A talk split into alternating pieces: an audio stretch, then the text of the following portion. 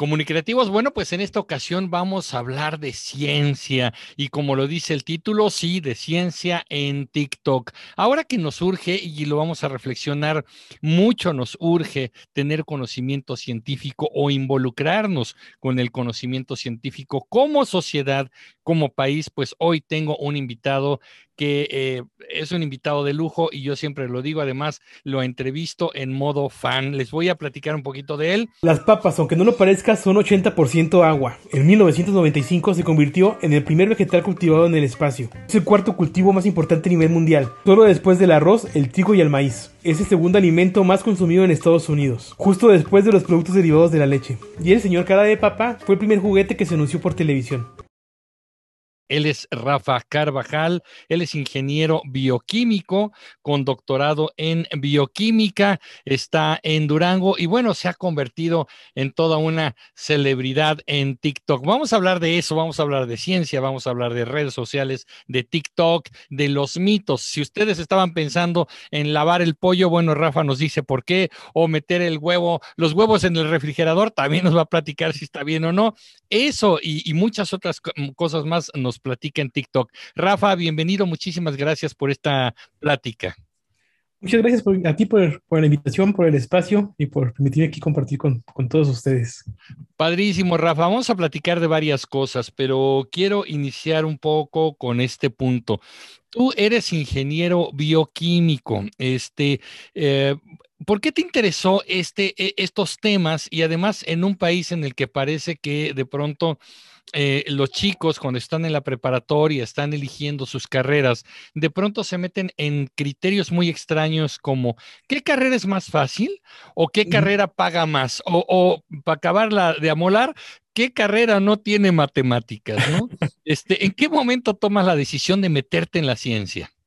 Este, pues sí, precisamente en bachillerato. Es que uno está muy chiquito cuando coge uno la carrera, porque es una decisión para toda la vida, pero bueno, así funciona ahorita el sistema. Aunque regresaste hasta la secundaria, yo creo. Yo estaba en la secundaria en el taller de electricidad, porque mi papá es ingeniero electricista. Entonces, como por ahí el caminito era lo que yo vi en la casa, pues uno por ahí va, no, no conocí otras cosas. Te digo, estaba uno muy chavito. Genial. Entonces, este, como que el paso lógico después de electricidad, sobre todo en esta época, era la electrónica, como que era lo que estaba de moda. Estoy hablando por ahí del 93, 94. Y pues entré a un bachillerato a, electrónica, el CBT 89 acá en Durango, y no me gustó. No, me hacía muy aburrido. ¿No te gustó la electrónica? No, no, no. Mm. Se me hacía como, yo pensaba que nos iban a poner más cosas más prácticas. Ajá. Y era todo más, que me iban a enseñar a arreglar televisiones, que me iban a enseñar a arreglar este, radios en aquel entonces. Pero no, nos ponían muchas, mucha teoría, muchas matemáticas, pero no me decían para qué servían. Entonces, pues a mí se me hacía bien aburrido. Este, sí nos ponían ahí los osciloscopios, pero pues no me decían para qué eran los osciloscopios y preguntaba y los maestros se enojaban y como que pensaban que como que los estaba retando o algo así. Entonces dije, no, pues no, tuve que tomar la decisión de decir en mi casa, ¿saben qué? No, no, esto no me gusta para nada, no, no quiero estar aquí. Este, también sufrí algo de bullying. Entonces, era, fue una época muy incómoda para mí. Claro, eh, claro. El chiste es que eh, buscando ahí las alternativas, dejé segundo semestre a medias. No reprobé, simplemente lo dejé a medias porque no me gustaba. Buscando ahí las alternativas, fui a dar con un bachillerato eh, químico-biológico, que es el CBT 130 acá en Durango. Y, y fui nomás por ver qué había, como que andaba buscando alternativas para seguir estudiando. Y ahí me encontré que había bachillerato que tiene que ver con análisis clínicos, había bachillerato que tenía que ver con química de alimentos, con la química del papel, había celulosa y papel. Y dije, bueno, pues a lo mejor sí no soy tan inteligente porque venía con esa derrota de que pensaba que no me gustaba la escuela y eso. Este, pues aquí me van a enseñar a hacer conservas de alimentos y, pues de aquí puedo vivir. Fíjate. Y este, y pues ya, estaba ahí estudiando química de alimentos, se me hacía agradable y conocí a los maestros, al profesor Roque Chavarría y a la maestra Antonia Huerta uno daba microbiología y la otra daba química orgánica. Y me enseñaban con tanta pasión y con tanta entusiasmo que pues lo, lo contagian a uno. Y descubrí la microbiología y la bioquímica. E, esa es la clave, porque además también tiene que ver mucho con la pasión y la forma en la que los maestros nos exponen los temas. Eh, yo recuerdo, y, lo he mencionado mucho en muchos videos aquí en Comunicreando, que en ocasiones uno no quiere estudiar o te aburres en la escuela porque no le encuentras un motivo o una razón del conocimiento, ¿no? ¿Para qué estoy aprendiendo esto? ¿Para qué me va a servir? El por qué y el para qué en la escuela es esencial y, muchas veces como que no. Eh, yo recuerdo en la preparatoria el maestro de, em, era cálculo diferencial e integral. Me acuerdo perfecto, un maestro muy hiperactivo. Primer día de clases, cálculo diferencial e integral. Yo estaba en área 1 y estaba en área 1 un poco en contra de mi voluntad porque la verdad es que había reprobado una materia en el, en el, eh, en el año eh, anterior y bueno, tenía que tomar la seriedad. En fin, yo no alcancé área 3 que era sociales, una cosa así. Entonces me voy a área 1 llega el maestro y no dice buenos días. Entra directo y desde la puerta empieza a dar una explicación, saca un gis y empieza a escribir ecuaciones en el pizarrón. Dije, hasta aquí. O sea, en mi currículum voy a poner este eh, último grado de estudios, eh, preparatoria trunca, ¿no? Porque no me voy a graduar de la, de la prepa. Igual, igual. Sí, sí, es que ese era el problema, Rafa, eh, la pasión. Ahora, te voy a decir algo, porque lo que me dijiste trae chanfle.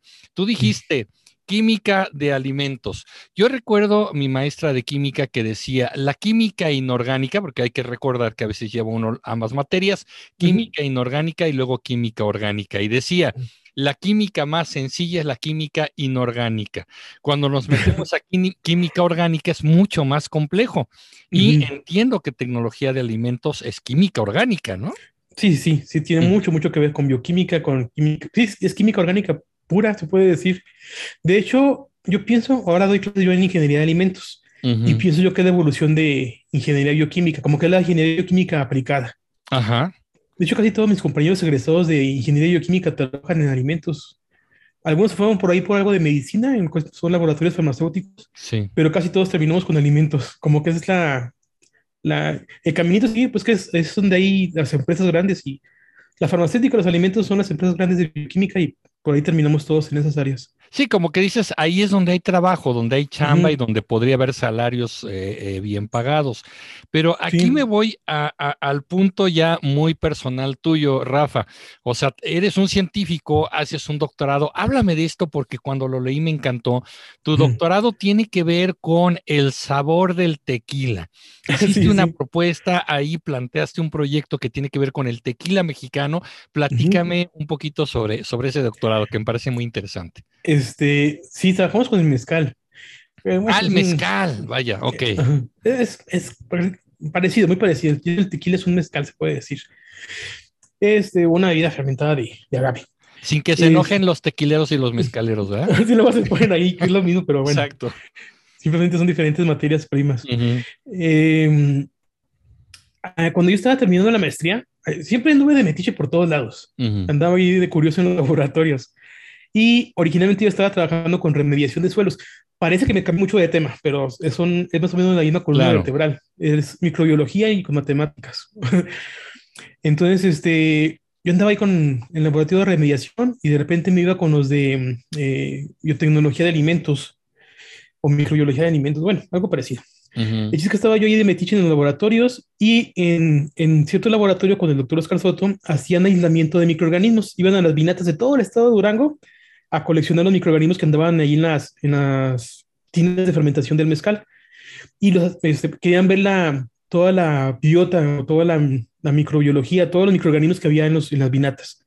Es como, así como conservan también los animales, también es importante conservar los microorganismos. Entonces hay que ver qué hay, cómo, trabajan, identificarlos y todo eso. Entonces cuando los aislaban a los microbios para ver qué eran, eh, hay unos que olían muy rico y hay unos que olían bien feo. Hay unos que olían así a pies, olían a sudor, olían a vómito, pero había unos que olían a, frutas, olían a flores, este, a mantequilla. Entonces, a mí se me ocurrió proponerle al doctor Oscar Soto, ¿por qué no trabajar con la, con la producción de aromas? Que creía yo que pudiera ser atractivo para, para las industrias. La producción de aromas. Este, originalmente planteamos bastantes aromas, muchos este, es, son acetatos, son este, estres, que huelen que a plátano, que huelen que a flores, que huelen que a este, durazno, piña. Este, de hecho, una compañera que estuvo conmigo haciendo la, la maestría, ella se enfocó en lo que se llama 2-feniletanol, hizo exactamente lo mismo, pero ella producía aroma a rosas con microorganismos. Mira. Entonces, este, pero enfocándome en lo que yo hice, fue de todos los microorganismos que tenían en el laboratorio, que eran más de 500 o más, seleccionamos aquí algunos microorganismos, medio así organolépticamente nada más. Así con, pasábamos a ver cuál, cuál cajita donde estaban conservados olía rico. Ah, mira, este huele a frutas, este huele a flores, fum, fum, fum. Y nos quedamos como con 200 y de ahí seleccionamos un microorganismo que producía acetato de isomilo, que es un aroma que huele a plátano y se utiliza mucho para las gomas de mascar. La industria lo produce eh, con, con, ácidos, ácido sulfúrico, este, eh, vinagre, utilizan los productos químicos. Pero encontramos una manera de producirlo de manera orgánica con, con levaduras, las levaduras del mezcal. Y este, llegó un momento que yo tenía que buscar una estancia internacional para poderme titular, era parte de los requisitos. Buscando ahí quién trabajaba con algo parecido a lo mío, me encontré con el doctor Carlos Sokol, de la Universidad Federal de Paraná, en Curitiba, en Brasil. Es una universidad ya muy vieja, es muy antigua, es más o menos el equivalente al UNAM aquí en, aquí en México. Entonces, este, escribí a ver si me recibía, me dijo que sí, que estaban trabajando con productores de cachaza allá en, en Brasil, es, es la cachaza es como el tequila de allá. Es, un, es muy parecido al ron. Entonces, este, ellos, hay unos productores de una región que se da mucho el plátano y que producían una bebida, que fuera cachaza, pero que oliera a plátano. Pero este, no se lo podían poner de manera artificial porque perdían el sello de producto artesanal, según las leyes de por allá. Y eh, le ponían ellos plátano a la fermentación y cuando estaban fermentando olía mucho a plátano pero ya el producto destilado, ya el embotellado no sabía ni olía plátano.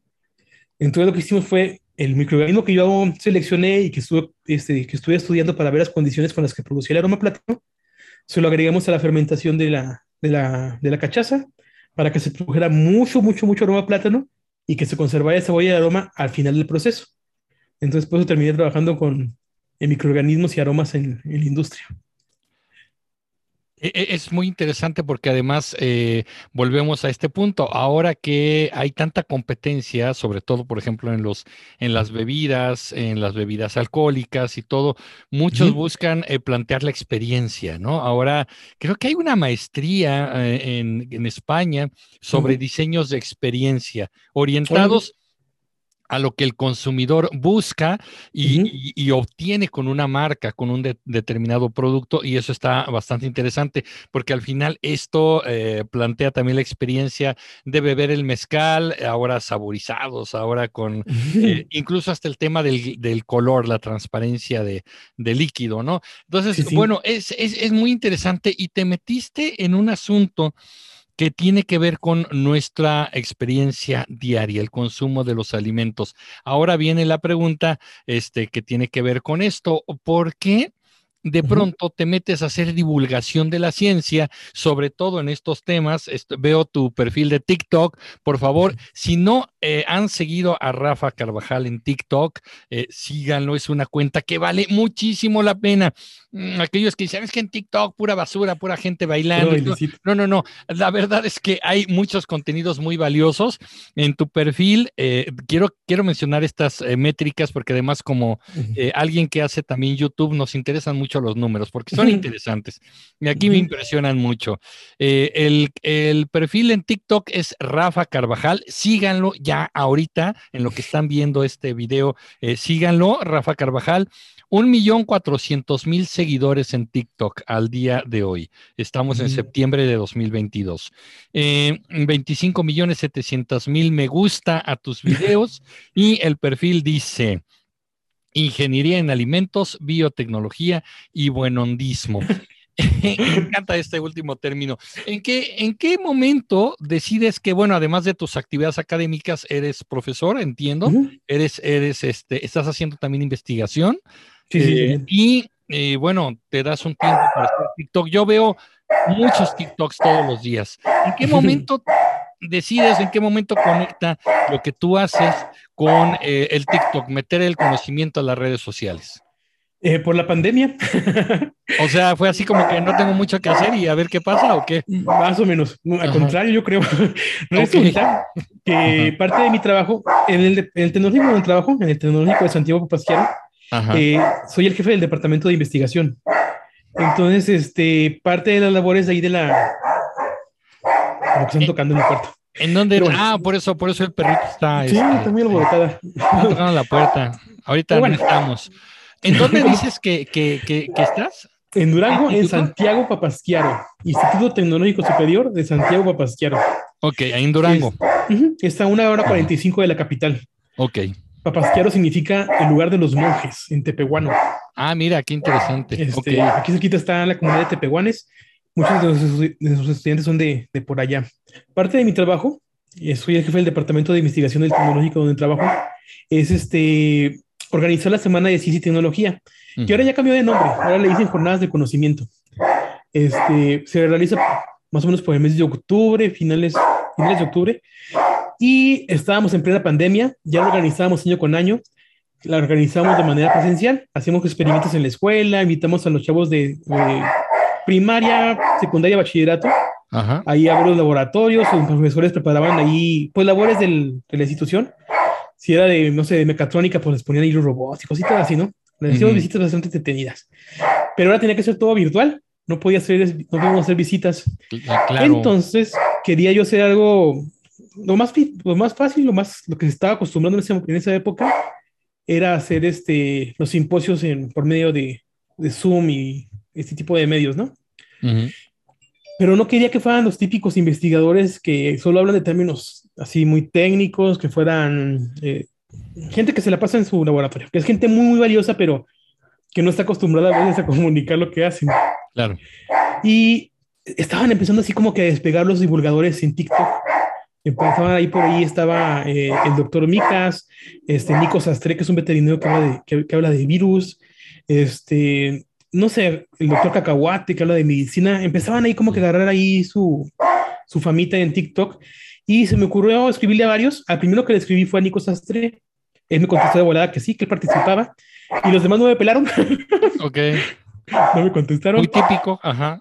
Pero tenía muchos amigos ahí que también andaban con el mismo rollo de eh, que les gustaba hacer la ciencia de manera informal. Y les, les hablé y me dijeron, ah, pues sí, nosotros te echamos la mano, ahí juntamos un panel de cinco personas, e hicimos exposiciones.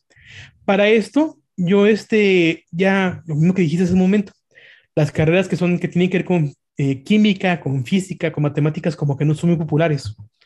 Entonces yo ya traía un proyecto como de promocionar la carrera en redes sociales, la carrera de ingeniería en alimentos. Este, yo le hacía los guiones a los estudiantes ellos estuvieran así haciendo videos. Lo mismo que hago yo en TikTok, lo hacían pero mis estudiantes. Hacían ahí vi- videitos explicando cosas. No quería salir yo, no quería salir yo a cuadro porque se me decía que ya estaba grande para andar en redes sociales. Lo mismo nos decían a, los que estábamos haciendo YouTube también. El, el parámetro era wherever tomorrow, ¿no? Entonces, eh, eh, los que estábamos más eh, mayores, pues aquí, pues para nada en, en YouTube. Nos pareció, pero en TikTok. Entonces, este, yo no quería salir a cuadro, pero para ese evento de la Semana de Ciencia, pues tuve que salir porque tenía que conducir ahí en las exposiciones. Y este, ya había estudiantes que me decían, oiga, profe, es que sus clases parecen de YouTube, ¿por qué no las sube a YouTube? Y pues no, te, te decía, yo me, me, me rehusaba. Pero este, eh, ahora sí que el último que me echó un bucocito, que me dijo, ¿sabes qué? Es que si ya lo estás haciendo, eh, si ya este, te animas a salir, ¿por qué no haces videos también para, para ayudarnos? Porque estamos, ne- necesitamos mucha gente que ayude a combatir la desinformación. Claro. Esa persona fue, fue Nico Sastre, precisamente. Entonces, a partir de la amistad con él y de mis estudiantes, fue que me, dije, bueno, pues vamos a subir ahí un video un 20 de Claro. noviembre, lo subí. Tuvo sus vistas, hablaba ahí sobre eh, el síndrome de Cassandra, tratando de explicar de que los científicos estaban diciendo que todo, este, pues estaba descomponiendo, que estábamos siendo muy imprudentes al- a- con ciertas tecnologías, eh, con el agua, por ejemplo, y todo eso, ¿no? Ahí, eso- ese es el primero que está publicado en mis redes. Y unos, un mes después me ocurrió a subir uno sobre alimentos, precisamente, sobre los empaques de los alimentos. Y se me hizo viral. Entonces, otra vez como bioquímico, dije, bueno, a la gente le gusta que los bioquímicos concentremos en alimentos, pues vamos a hablar de química de alimentos. Ok. Y por eso, por eso empecé ¿Cuál, fue tu sociales. video más viral entonces? El primero que se me hizo viral fue uno que hablaba sobre los empaques. Ya es que son los empaques de las botanas, Ajá. vienen bien infladotes, ¿no? Sí. Entonces explica o explico yo en ese video por qué vienen así tan inflados, qué es lo que tienen adentro y la razón de ser. Ajá. Y a la gente le gustó mucho ese video y dije, bueno, vamos a hablar sobre alimentos. Porque yo hablaba de, los virus, tratando de combatir la desinformación de esa época, de los virus, de las vacunas, de la bioquímica, pero muy elemental. Hablaba de los bochos, me gustan mucho los bochos. También subí uno de, uno de vez en cuando de bochos. Yo tengo, yo tengo la ficha tuya que te encantan y te fascinan los bochos, ¿no? Sí, sí. Están más allá de nuestras fronteras en México. Los, los bochos son los que traguen, sobre todo el, el modelo Beetle, ¿no? Que si no eh, me equivoco, ¿cuándo fue el último, la última edición de bocho? ¿En 2000, en el año 2000? 2004 debe haber sido menos. 2004. Después de 2000. Ajá, sí, más o menos por ahí. Exacto. Ok, perdón, te interrumpí. Entonces, este, te digo, el primero que se me hizo viral fue el de los alimentos, así con muchas, muchas vistas. El de los empaques, y dije, bueno, pues vamos a seguir hablando de alimentos. Y sobre todo porque a mí me preguntaba mucho la gente, oye, ¿y esto por qué es así? ¿Y esto por qué es así? ¿Y cómo se hace esto? ¿Y cómo se... Ya, a partir de ahí la misma gente me ha dado temas para hablar. Ellos son los que proponen los temas. Dependo mucho de sus preguntas porque ellos son los que me dicen, oye, aquí cómo y ya, de ahí voy creando mi contenido. Genial. Hace, hace un momentito ya les puse un video a la hora de la presentación, pero ¿qué les parece? Si vemos otro video, vamos a ver otro video de Rafa que están en TikTok. Volver aguacate en periódico para que madure.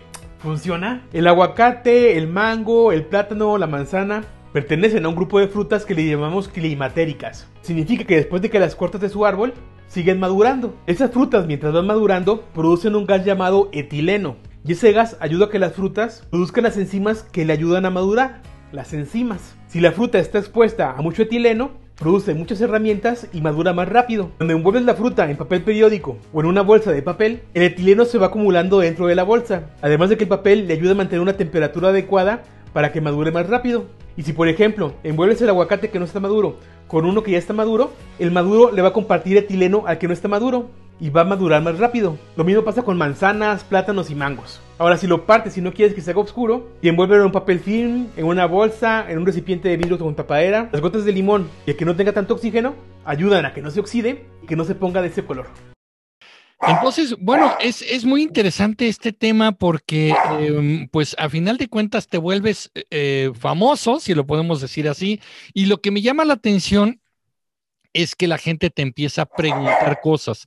La gente te pregunta eh, de la vida cotidiana, de nuestros alimentos, de nuestro consumo, de los productos, y tú te das tiempo para responderles, pero de una manera como muy, muy fundada. Oye, yo he visto que citas artículos científicos, buscas la información de una fuente realmente confiable y seria para dar este, estos elementos. ¿A qué hora te das tiempo para hacer esto? ¿Y cuándo empezó además la onda de responderle a la gente? Bueno, empezó con el video ese de, de los empaques. Eh, y sobre todo porque estaba buscando yo que, pues, que le gustaba a la gente, ¿no? O sea, había que el contenido, al final de cuentas, es para el público. Entonces, pues simplemente me fui por ahí, por el caminito de responderles. Eh, aquí ahora lo hago, eh, generalmente de programa de 8 a 10. Ah, mira, tu termo y mi taza. Aquí está, aquí está. A ver, déjame, déjame ponerlo porque aquí estaba en la pantalla, mira. El Consejo de Ciencia. Yo ya estuve en Durango este, y tuve, tuve la fortuna, si no me equivoco, fue eh, este año o el año pasado. En el año pasado. Eh, que di un curso online con, en Zoom para, para Durango y tú estuviste entre los asistentes. Dije, ah, qué padre, qué, qué, maravilla. Pero sí, te conocí. estuve en Durango físicamente, también me dieron mi, mi termo. Mm, está de Consejo de Ciencia. ¿Qué tal, eh? Genial. Y este, generalmente el programa de 8 a 10 de la noche. A esa hora es donde es mi espacio para crear este contenido. Que, eh, aunque de todos modos artículos los voy leyendo durante el día. aunque se escuche, curioso, ahora sí que en el baño me aviento unos articulitos para poder ganar el tiempo en la noche. Sí, sí, sí, sí. Es que, es que además TikTok es una intensidad muy fuerte. Yo abrí mi canal de TikTok, eh, lo tengo ahí, pero ya tiene rato que no publico videos porque la verdad es que la exigencia de TikTok es tremendo. Sí, es uno diario mínimo. Me cuesta cierto trabajo hacer un video de YouTube a la semana. Ahorita estoy tratando de hacer dos videos a la semana. Ahora, hacer un TikTok diario para mí era tremendo. Luego, gente como tú, ¿cuántos TikToks estás publicando al día? Porque es impresionante. Eh, procuro hacer dos, diarios. Dos diarios. A mínimo uno, pero sí procuro hacer dos diarios.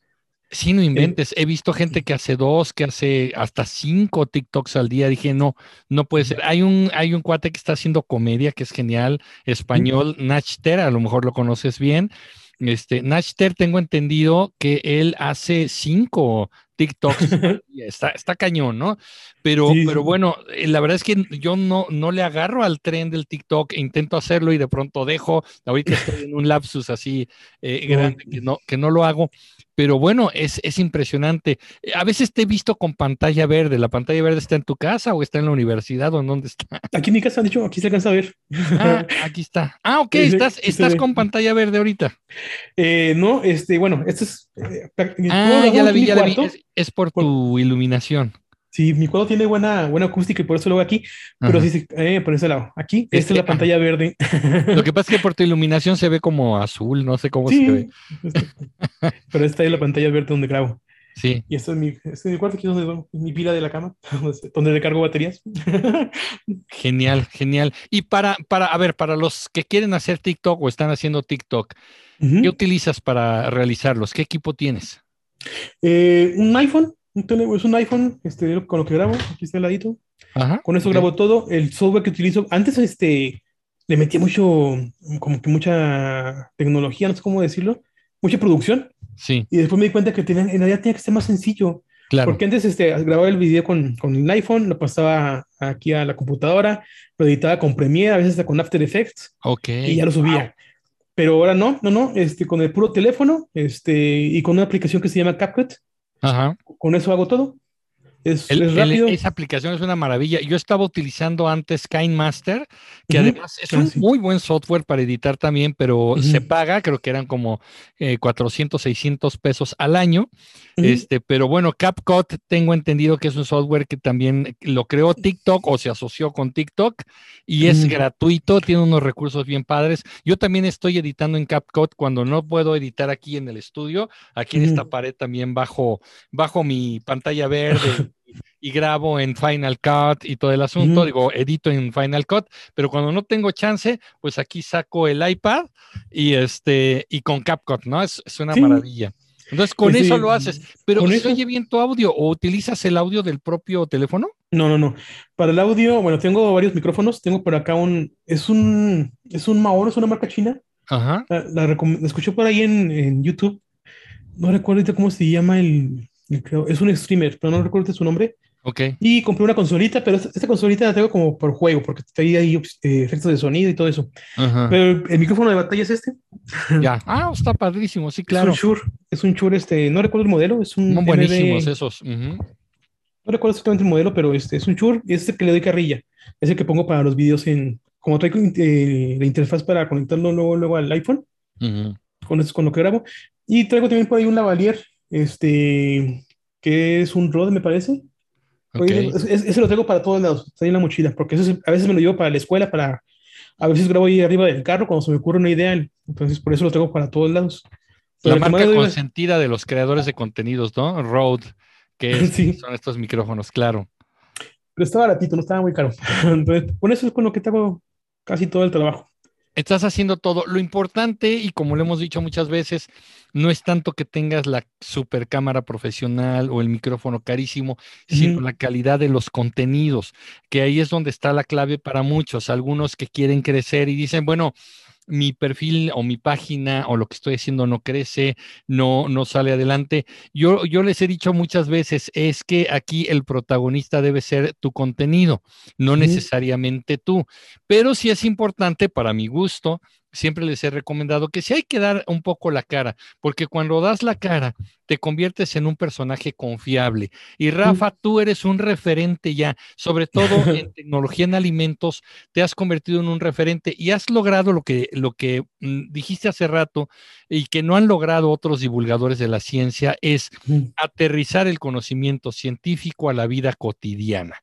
Creo que ahí está la clave, ¿no? O sea, eh, por aquí vimos uno de, de los aguacates si se maduran más, si los envolvemos con periódico, no. O sea, es la vida cotidiana, pero a final de cuentas, eh, eh, toda la vida cotidiana transcurre a partir de un conocimiento científico. Los fenómenos que ocurren a nuestro alrededor, de hecho, un hermoso atardecer o que quede este un poquito, se empañe el vidrio de nuestro automóvil, todo eso tiene que ver con ciencia. Y creo que muchos divulgadores se han perdido en el tecnicismo Y lo, lo, voy a decir, porque lo voy a decir yo, este, en, un poco en el, en el asunto este de, de, la persona, del personaje, ¿no? Es ser un poquito vanidosos en este rollo y se han perdido de entregar la información cotidiana de la divulgación de la ciencia. Y eso lo estás haciendo tú, Rafa. Yo les digo que tengo algo de trampita, porque eh, con los alimentos todos estamos relacionados. Entonces es muy fácil, este, simplemente, si hacen algo como, lo, como los aguacates, ¿no? Ya lo hacían y simplemente les explico por qué funciona. Entonces, por eso mi contenido es medio tramposo, porque pues todos estamos familiarizados con él. Pues es que fíjate que incluso hasta, como digo yo, hasta en la trampa hay que tenerle el chiste, porque si, si fuera fácil, lo estarían haciendo muchos, ¿no? Eh, tú recordarás incluso en el curso en el que estuviste por ahí, que yo les decía a los divulgadores, a veces nos están faltando cosas porque en los medios y en las redes hay mucho pensamiento mágico y mucha información distorsionada y nos urge que los divulgadores vengan a decirnos, esto no, esto es una patraña, no, que no te vendan esto. Recuerdo un video del que hablas este, sobre el gluten, por ejemplo, ¿no? el, gluten fue creado hace poco. Eh, escuché por ahí, me dijeron una frase que, de alguien que decía, si el componente del alimento o del producto de consumo, una crema, un champú, una pasta de dientes, si el componente no lo puedes pronunciar, es que es sumamente tóxico, ¿no? Por ejemplo, ¿qué nos puedes decir de eso? Bueno, luego este, fíjate, luego pasa eso. Eh, por ejemplo, con el glutamato monosódico, ¿no? Este, suena como si fuera, bueno, se escucha difícil, este, como si fuera algo artificial, pero no, es un producto natural pero la gente lo sataniza mucho por el nombre raro. Glutamato monosódico, que además eh, aparentemente lo usa para que sea más rica la comida, ¿no? Sí, es un potencializador del sabor, pero lo producen de manera natural este, los tomates, por ejemplo. Todos los ah, tomates tienen glutamato monosódico. Este, se produce por la fermentación, me parece, con algunas algas, así como lo producen de manera industrial. No, no recuerdo exactamente el proceso, pero es un producto natural y la gente le tiene mucho miedo por el nombre raro. Y, por ejemplo, eh, la sal, eh, que todo el mundo dice sal, sal, sal, es cloruro de sodio, a lo mejor estamos muy familiarizados con el nombre. Este, este sí nos hace más daño que el glutamato monosódico y la gente le tiene más miedo al glutamato que a la sal. Exacto. Entonces, digamos que el glutamato monosódico no tendría tanta bronca si lo llegamos a utilizar en alimentos y cosas así. Eh, no, tendrías que consumir unas cantidades muy, muy, muy grandes para que te haga daño. Cantidades que mm, un humano no, no sería casi imposible comer sí hay, van a decir, es que yo he visto estudios que dicen que causa cáncer. Ese es el problema cuando gente que no está tan familiarizada con la ciencia lee artículos científicos, ¿sí? Eh, sí, es cierto. Hay estudios que dicen, este, el glutamato monosódico causa este, problemas de, de cáncer. Pero lo que se hace es que en células, eh, que células en cajas PET bajo condiciones de laboratorio, ponen este, cantidades muy altas de esos compuestos, como el glutamato, para provocar cáncer este, de manera forzosa y ver eh, bajo qué condiciones produce cáncer. Y voy a hacer el artículo que dice el glutamato monosódico en esas concentraciones y bajo esas condiciones produce cáncer. Claro. Pero alguien por ahí dice, el glutamato produce cáncer. Claro. Eso, y esos estudios precisamente se hacen por eso, para ver cuáles son las dosis que el humano puede consumir sin que nos haga daño. Y luego todavía se reducen mucho más las dosis para que sean autorizadas por las eh, organizaciones que controlan los alimentos y todo ese rollo. Como, como este decían las abuelitas, ¿no? El, el, veneno está en la dosis. Exactamente. Entonces, e, e, ese, es, ese es el tema. Ahorita estoy pensando, perdón, Rafa, pero yo estoy volando por otro lado, me quedé con el, el cloruro de sodio, que es nuestra, nuestra sal común. ¿Cómo le llamaríamos científicamente al cloruro, al, a la sal del Himalaya? Cloruro de ah. sodio este, eh, de alta altitud, de, de gran altitud. ¿Cómo le llamamos? Porque es maravilloso el cloruro. La, sal del Himalaya nos la venden como una sal con una, este, de, millones de años y no sé qué, pero caduca en octubre, ¿no? Entonces, sí, suele pasar. ¿qué, ¿qué, onda con esos productos? Pues el, la sal de Maya es, es, 99, creo que es 99-98% de cloruro de sodio. Es exactamente lo mismo. Lo que pasa es que tiene poquito de potasio, poquito de magnesio, me parece. Hay algunas sales que son de colores y por eso se ve rosa, pero es, es sal común. Podría funcionar para, para pacientes que tienen problemas renales, podría funcionar porque da un poquito más de sabor. Entonces le tiene que poner poquito menos de sal. Le pones menos. Ajá. Ajá. Pero así una que sea algo así como que es totalmente la panacea, pues no yo, estaba preocupado porque yo dije, un día en el futuro un alpinista va a llegar y va a decir, ¿y esta llanura y esta planicie qué es? No, pues era el Himalaya, pero cuando la acabamos con la sal, pues ya no hay nada, no hay, nada. Ahí. Este, sí, porque de pronto hay productos que se vuelven de moda porque te los venden como más, eh, saludables, eh, eh, mejores, más naturales, porque dicen también, es que este producto es natural. Alguien me decía, yo procuro no consumir químicos. Y le digo, bueno, ¿qué crees que yo estoy consumiendo en químico aquí, no? Este, pues dos átomos de hidrógeno por uno de oxígeno. O sea, entonces, eh, nos volvemos en este rollo de, pues es que es un producto natural, no hace daño. La amapola es natural, la marihuana es natural, ya veríamos, ¿no? Entonces, qué bueno, enhorabuena y nos da una brisa de frescura, eh, informaciones como la que tú nos compartes. ¿Cómo te está yendo con la gente? E-, en este sentido? O sea, ¿sientes que estás aportando a la salud, a la mejor percepción de las personas? Sí, y es que es un reto bien grande que tiene ahorita la industria de los alimentos. sí, sí, es cierto que se fueron, ahora sí que se dicen por ahí, ¿no? Se, fueron listos al principio, cuando empezó todo esto de la industria de los alimentos, y abusaron de muchas cosas, como hacer productos que basados completamente en azúcares, por ejemplo, ¿no? Que no te aportan nada. Pero ahora está cambiando las cosas. Y una muestra son las, los sellos de la Secretaría de Salud, por ejemplo, ¿no? Que ya te advierten qué alimentos este, son un poco mejor opción que otros y así. Entonces, este, pero muchas cosas que, son, que hablan de los alimentos no son ciertas. No sé por Bueno, sí, sí sé porque es por modas, como lo acabas de mencionar, ¿no? Agarran un alimento y dicen que es este, el alma del diablo, por ejemplo, con los enlatados. Los enlatados este, son productos que no tienen conservadores y la gente al contrario piensa que tienen muchos productos químicos cuando no, es un alimento que simplemente se le mató en todos los microorganismos que pudiera tener para que no haya que le eche perder. Y se encerraron al vacío para que no entren más microorganismos y que no entre oxígeno que lo, que lo haga, este, que sí, que se haga agrio, que se eche a perder. Entonces, este, un, es un buen proceso, un, un, proceso muy noble porque pues, permite conservar los alimentos durante muchísimo tiempo sin usar conservadores. Los alimentos congelados, por ejemplo, las verduras congeladas también son muy buena opción porque simplemente se, se cosecha el alimento se le da un tratamiento térmico para inactivar las, las enzimas que también nos echan a perder. Y se bueno, se cosecha, se lava, se inactivan las enzimas y se congela. Y prácticamente a la hora ya tienes un alimento este, congelado que conserva bien sus nutrientes, tal y como se dio casi de ahí del, del campo. Entonces, no, no, todos los productos alimentarios son, son malos.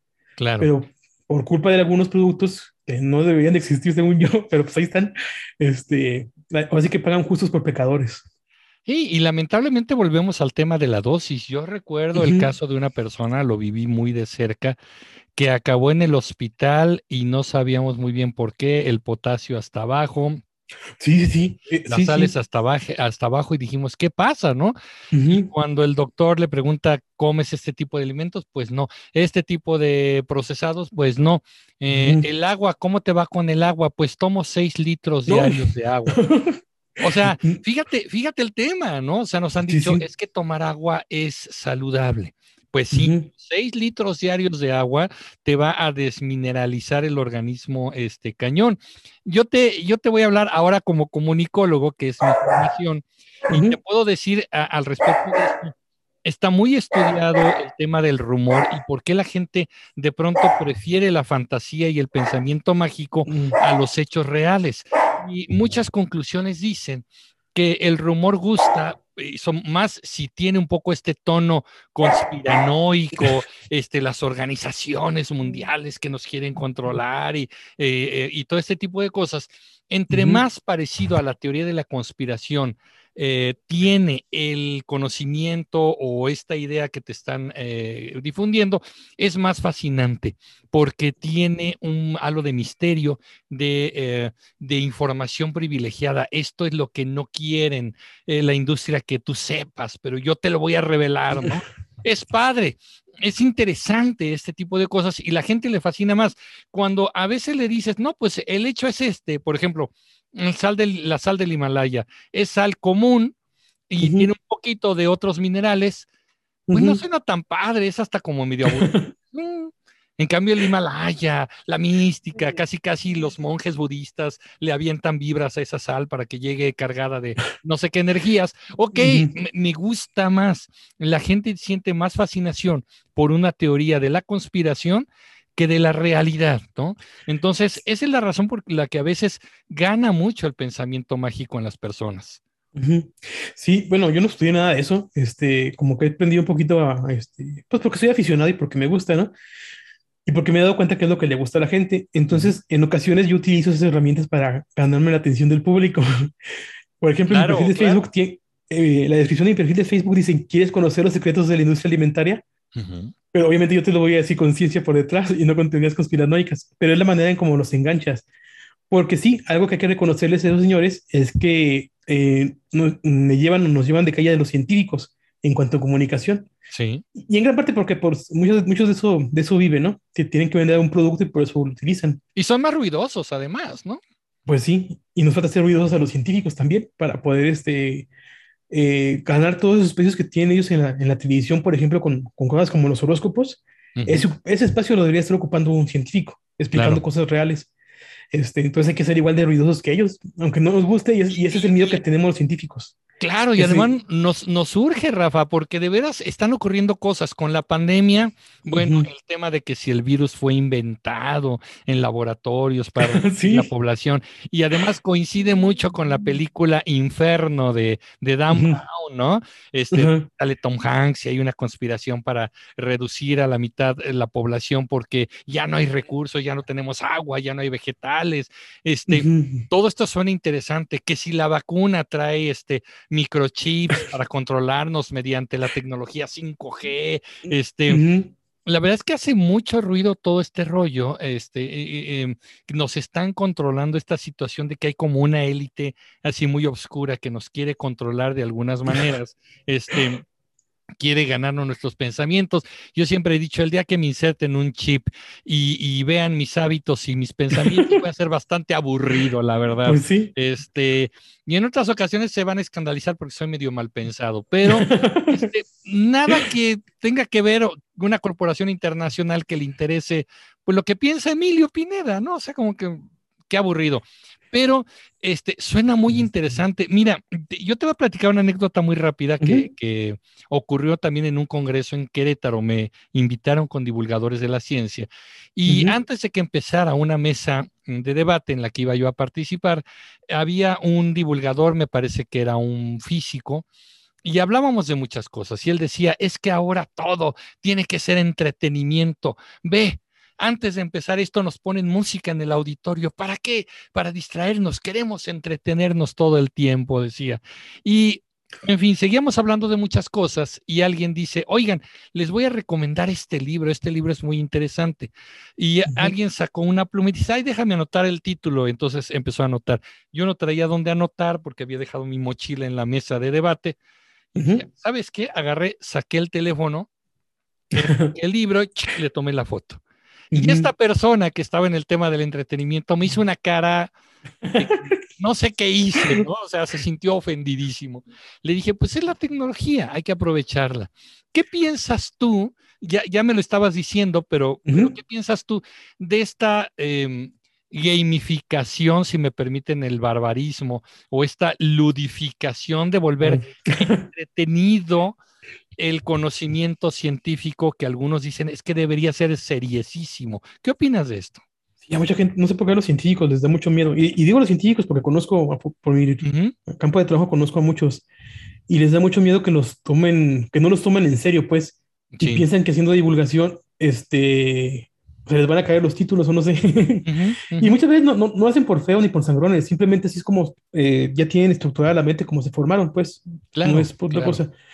Pero, por ejemplo, cuando me preguntan eh, que quién me inspiró para hacer eh, algo de divulgación científica, eh, como que mucha gente piensa que voy a contestar a este, cosas como, no sé, este, Luis Pasteur, este, pues no sé, grandes científicos. Claro. No, fue Big Man. Big Man, no sé si te Claro, sí, cómo no, cómo no. ¿Y por qué me gustaba Big Man? Porque yo estaba chavito y me entretenía, me entretenía. Sí. Entonces, por eso yo hago divulgación yo sin darme cuenta, y hasta ahora me está cayendo el 20, hace como un año me cayó el 20, que en realidad yo siempre hacía divulgación porque yo daba las clases como me hubiera gustado que me enseñaran.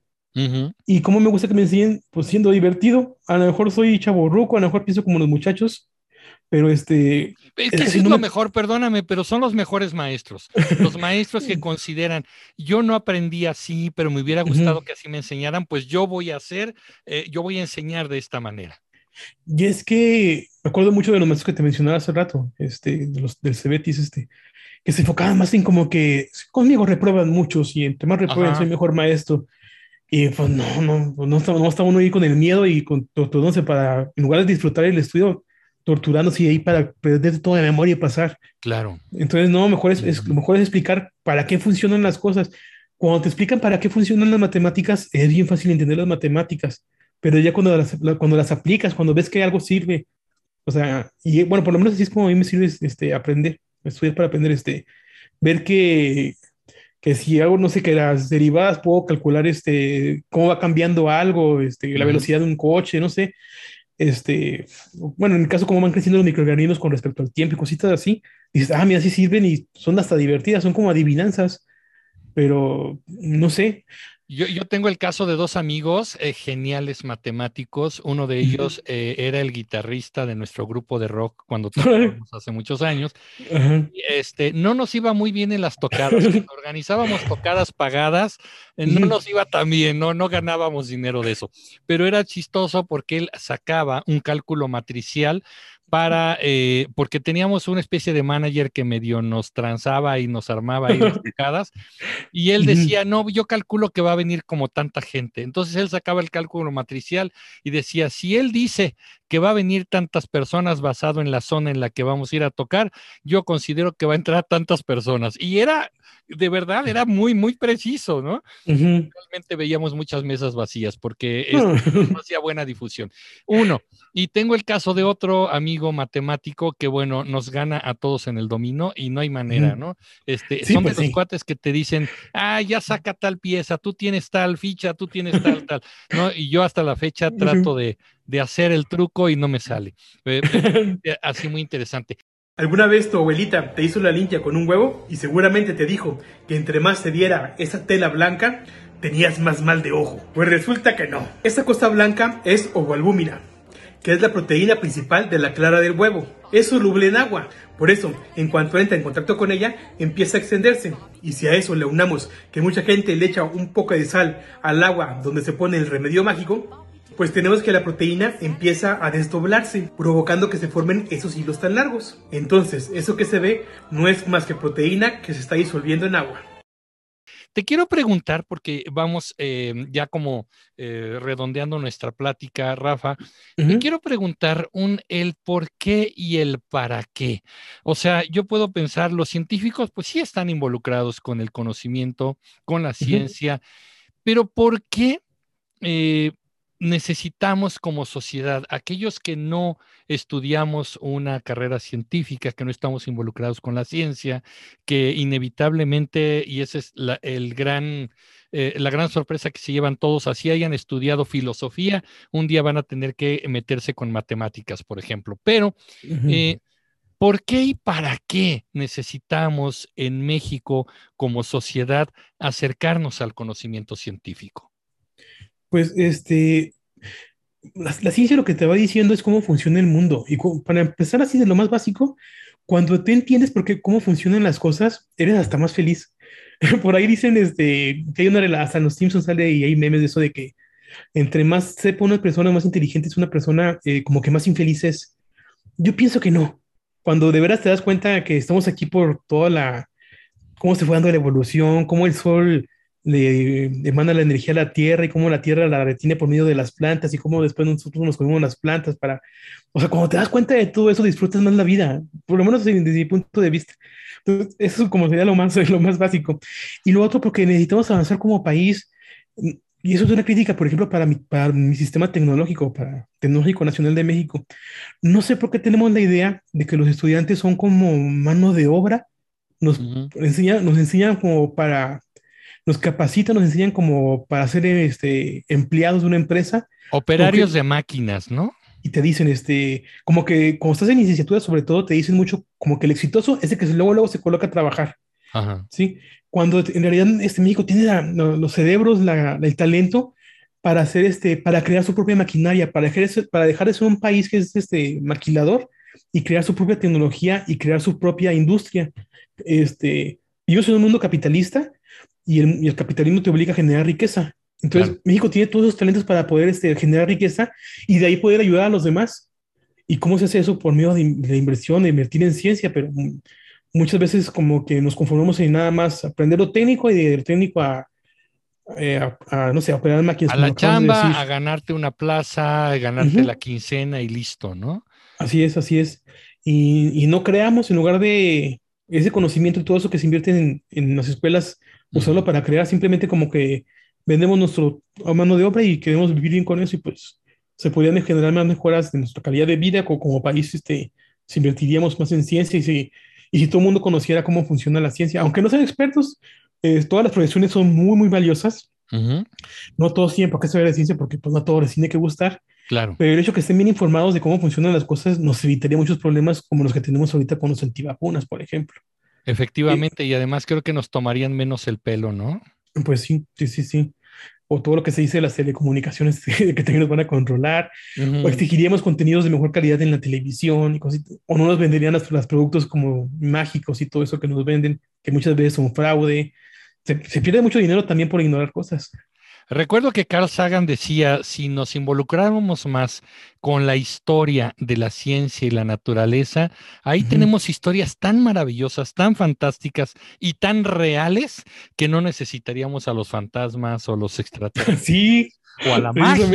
Eso lo decía Carl Sagan, o sea, es, es entender el por qué nos da fiebre cuando eh, tenemos y somos víctimas de una infección, simple y sencillamente porque el calor en el cuerpo hace que las bacterias, en este caso, eh, se reproduzcan con más lentitud y así las defensas puedan atacarlas mejor. O sea, hay unas historias dentro de la ciencia que son realmente eh, geniales y tal vez los niños, los adolescentes podrían involucrarse y maravillarse con eso, ¿no? Pero tenemos que memorizar números, tenemos que memorizar fórmulas, porque el examen viene bien difícil. si no logramos eh, tantos puntos, vamos a reprobar. No creo que eh, estamos mal dirigidos en este tema de, la enseñanza de la ciencia. Pues sí, y eso pasa en todos los países, bueno, en muchos países. Precisamente por eso que pensamos que todo tiene que ser difícil para que sea como que bien compensado, no sé. Claro. Pero pues no, este, lo que decías tú, yo, sí tuve maestros que decían, pues conmigo reprueban muchos y a ver cuántos ustedes sobreviven a la masacre, ¿no? Sí, como un tema de orgullo, oye, este, puro derramamiento de ceros en los exámenes, ¿no? Este, e, e, era terrible. Entonces, eh, no, tal vez tenemos que cambiar esta mentalidad hacia, hacia ese punto, Rafa. Tú aportas... Eh, no me gusta la expresión tu granito de arena porque muchas veces son granotes de arena o toneladas de arena de, conocimiento y la verdad un esfuerzo muy generoso porque te quiero preguntar esta parte que, es eh, necesaria. TikTok no, TikTok no te paga. Es una red que no paga. No, no paga. Este, pero pues lo, lo hago por diversión. Exacto. ¿Cuál es tu pago? ¿Cuál es tu recompensa? Este, pues sí, este, el, cariño de la gente. Ahorita que me dices el cariño de la gente, porque ya, ya, afortunadamente, bueno, no afortunadamente, porque no, no lo busqué así, pero más bien me da gusto, ese es, el concepto. Me da gusto que en la calle ya me reconoce la gente y se ve que me saludan con mucho cariño. Claro. Entonces, eh, más que nada, ese que, este, que la gente te reconozca con cariño está, está muy padre, sí se siente chido ese, ese, pues ese, ese cobijamiento de la, de la raza. Vas a, vas a, eh, eh, el día en que seas millonario, Rafa, bueno, no tienes de hablar cuando eso pase, pero vas a tener una colección de Volkswagen, de bochos. De bochos, con que arregle el mío, ahí lo tengo paradito porque ahorita no hay, porque ya sale caro arreglarlos, entonces ahí lo tengo sí, porque no hay piezas, ¿no? Pues originales no, sí se pueden arreglar con otras piezas de buena calidad, como la CEMP y todas esas, pero este ya no es como antes. Sí. Entonces ahora, ya aparte como ya me tengo que mover más y, o sea, prefieres invertir en un carro nuevo para poder que, como me muevo mucho entre Santiago, Pasquiaro y Durango, pues, pues ahorita está pausado ahí el bochito. Claro. Aquí en la Ciudad de México te hago un comentario muy rápido. Tengo un amigo, tenía porque lamentablemente falleció mm. y la semana pasada un muy cercano amigo y él tenía su, eh, sus bochos, tenía sus tres bochos y uno sesenta y tantos, era una joya, estaba bien bonito, pero sí decía que eh, tener un auto de colección es eh, bastante difícil, además de caro, porque consíguete la pieza y consíguetela en buen estado. Y si no viene en buen estado hay que restaurarla y hay que darle la parte de gato para que quede bonito. Pero pues Cebocho es un diseño clásico, es icónico, este, además con toda su historia dentro de la Segunda Guerra Mundial. sí, es polémico, pero sí. Es, es, todo un tema el bocho, y qué, qué padre, no, no imaginé que te gustaran tanto. Sí, me gustan mucho, me gustan mucho los bochitos. Ya tengo desde el 98 con ese carrito. Ajá. ¿Y qué modelo es? 89. 89. Ya, interesante. Eh, mi hermana tenía un 75, un bocho rojo 75. Aquí en la Ciudad de México luego había juegos de a ver cuántos bochos amarillos sí, y ahora ya hay menos, pero así es. Oye, Rafa, qué, qué, qué padre, qué, qué plática tan disfrutable he tenido contigo. Este, ya vamos a, despedirnos, pero quiero preguntarte si hay algo que quieras decir a la comunidad comunicativa. Aquí tú sabes que hablamos de política, de historia, de comunicación, de desarrollo personal. Nos vamos más por esa parte. Así que eh, el tener un científico es una gran oportunidad. Eh, ¿qué, mensaje nos dejarías? ¿Qué reflexión final nos dejarías a toda la comunidad comunicativa? No, pues este es parte de lo que estábamos hablando y, lo digo muy, muy seguido, este, a los estudiantes sobre todo, que no se tomen tan en serio la escuela. Eh, sí siento que vale la pena echarle ganas, este, sacar buenas calificaciones, pues, es valioso, pero así como cumplen en los laboratorios y en las escuelas, también es importante que se vayan de pachanga los fines de semana. Este, hacer amigos es lo más valioso que pueden hacer, más que los 10 y todo eso. Hacer amigos, este, es, y es una experiencia muy padre de la universidad, disfrútenla. este, no se claven tanto, sean buenos, pero no se claven tanto, sean responsables. Si se van un domingo de pachanga, lleguen crudos al siguiente día a la escuela, pero lleguen y echenle ganas.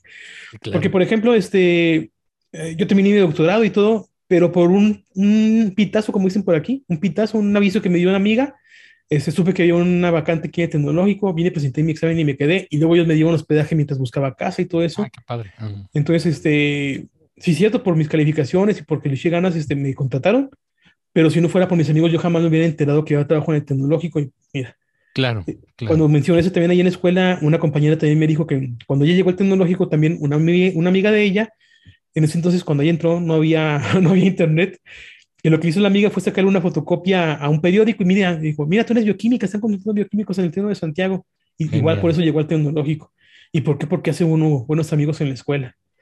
Entonces, este, disfruten de la vida, no se caben tanto con un solo tema, olvídense, olvídense o traten de darle la vuelta a la rutina porque la rutina cansa mucho. Y este, pues eso, más que nada, disfruten de todo, tanto de la escuela como de la diversión. Así es, Rafa. Oye, eh, tengo un fondo musical muy sentimental, espero que no se esté oyendo mucho, pero es que son músicos de la calle, no creas que le puse música a tus frases. Pero me quedo con esto último me gusta mucho porque sí, que no se nos olvide que somos eh, seres integrales y también la parte social, la parte emocional, nuestra salud mental, por favor. Eh, gente que es excelente en sus disciplinas, tienen serios problemas emocionales, serios problemas mentales y esto nos lleva a un estadio muy desafortunado para estas personas y para quienes los rodea. Y como digo yo siempre, si conocemos algo, eh, seamos generosos con el conocimiento y compartámoslo. Nuevamente cito a Carl Sagan, decía él, saber algo y no compartirlo es una perversidad. Entonces, a, mí me gusta esta idea que lo que tú haces, Rafa, y te lo agradezco de corazón porque también yo he encontrado muy buena información útil para, para mí, para casa, para la familia, eh, en, tus, en tus videos. Entonces, enhorabuena, Rafa, gracias por lo que haces. Te deseo el mejor de los éxitos. Y este, y bueno, eh, antes de cerrar, cerrar, se me olvidaba este punto. Estás en una labor, estás recolectando alimentos. Cuéntanos rápidamente de esto, porque si los comunicativos quieren apoyar de alguna manera, vamos a ver cómo participamos. Estás en una causa. Sí, este, precisamente una fecha muy, muy importante para todos los que nos dedicamos a los alimentos, pero que casi no se le da visibilidad. Este es el Día Mundial de la Alimentación, que es el 16 de octubre. Eh, el principal motivo, ahora ya metido en también este, algo muy, importante que es, la, que es la nutrición, pero el principal motivo por el que se fundó este día o por se empezó a conmemorar este día por parte de la ONU y de la FAO es este, hacer visible de que la, la distribución de los alimentos no era adecuada y que aunque haya alimentos este, suficientes para todo el mundo, no los distribuimos de la manera correcta. Y por lo mismo hay mucha gente que padece de hambre. Entonces, este, hace, hace un año, hace un año, por ahí me salió un producto malo. de, unas, de, una, de una botana y se me ocurrió hacer un TikTok diciendo por qué podía haber salido malo, las condiciones con las que fue elaborado. Y la gente etiquetó a la, etiquetó a la empresa que estaba yo ahí mencionando el empaque. Y la empresa se comunicó conmigo y dije, bueno, si funcionó como una queja, ¿por qué no lo utilizamos para algo bueno? Genial. Entonces lo que, lo que estamos haciendo es convocar a las empresas para que nos donen alimentos y el día 16 de octubre repartir alimentos este, por, en, aquí en las colonias de Durango. En Durango porque es donde yo vivo y porque Sí. yo me puedo hacer cargo de lo que nos donen. Si me quieren apoyar, lo más fácil del mundo es que vayan a mi, a mis, a mis, a mi TikTok, a mi Instagram, Facebook y que eh, yo voy a convocar casi a diario una empresa y ustedes solo es cuestión de que etiqueten allá la empresa para que, para que me vean. y Para que, la hagan apoyen. Ujú. Hasta ahorita llevamos este 5 de 5, ya nos van a donar aceite, nos van a dar pasta, nos van a donar este latas, no me han dicho de si de chiles o de verduras, no sé, latas, Sí. este, nos van a donar eh, mm, atún. ¿Y qué más tengo por ahí ya seguro? Bueno, una compañía de un supermercado, que nos van a donar un ¿Quiénes poquito son? de todo. Ah, bueno, es la Moderna, es Ah. este Nutrioli, es este la costeña, eh, eh, ¿cómo se llama? Pinza, pero ¿cómo se llama? Atún Dolores, Ajá. este, y HEB. ¿Sala fina también o, o O sea, la todavía fina también, sí, no, También, Sala también ya nos dijo que sí. Ajá. Y hoy vamos a etiquetar, eh, todavía no subo el video, pero vamos a etiquetar a Lala hoy, a ver cómo nos va. Genial. Pues que también Entonces, le entren, que le entre el ala. Eh, oye, Rafa, pues muchísimas gracias. También te deseo mucho éxito en esta causa porque es por hacia un fin muy noble, llevar alimento a quienes menos lo tienen. Rafa, de verdad, muchas gracias. Vamos a seguirte eh, de cerca. TikTok, acuérdense, Rafa Carvajal. Y por lo pronto yo te agradezco muchísimo este espacio y esta charla contigo. Bueno, agradecido soy yo, de verdad que mu- muchas gracias por invitarme. Gracias, Rafa. Y bueno, pues nos vamos, comunicativos. Espero que les haya gustado esta charla. Vamos a seguir teniendo este tipo de entrevistas. Así que por lo pronto, pues aquí eh, terminamos esta plática. Recuerden que nos vemos todos los jueves y en otros días con videos nuevos aquí en Comunicreando. Yo soy Emilio Pineda y los espero en el próximo capítulo de Comunicreando. Pásenla bien. Hasta pronto.